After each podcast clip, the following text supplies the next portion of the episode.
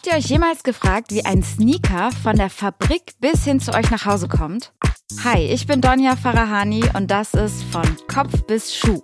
Wir schauen gemeinsam hinter die Türen von Deichmann. Hier erfahrt ihr, welche Station ein Schuh durchläuft bei Europas größtem Schuhhändler.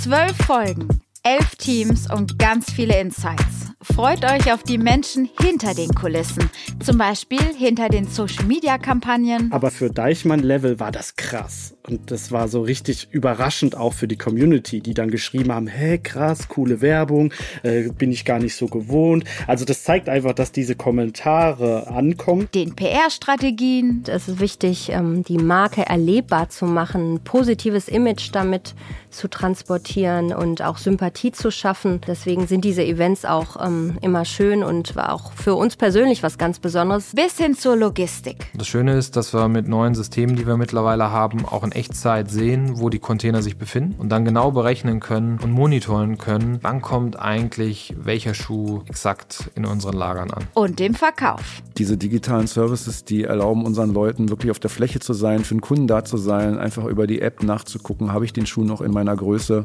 Die abverkauften Schuhe, ich kann mich selber noch an Zeiten erinnern, wo ich mit diesem Zettel und dem Stift unterwegs war. Jetzt hast du eine Merkliste in der App, du kannst einfach mit der App loslaufen und gucken, welche Schuhe fehlen im Verkauf. Macht euch bereit für eine Reise durch das Deichmann-Universum und abonniert jetzt von Kopf bis Schuh, um keine Folge zu verpassen. Bald geht's los.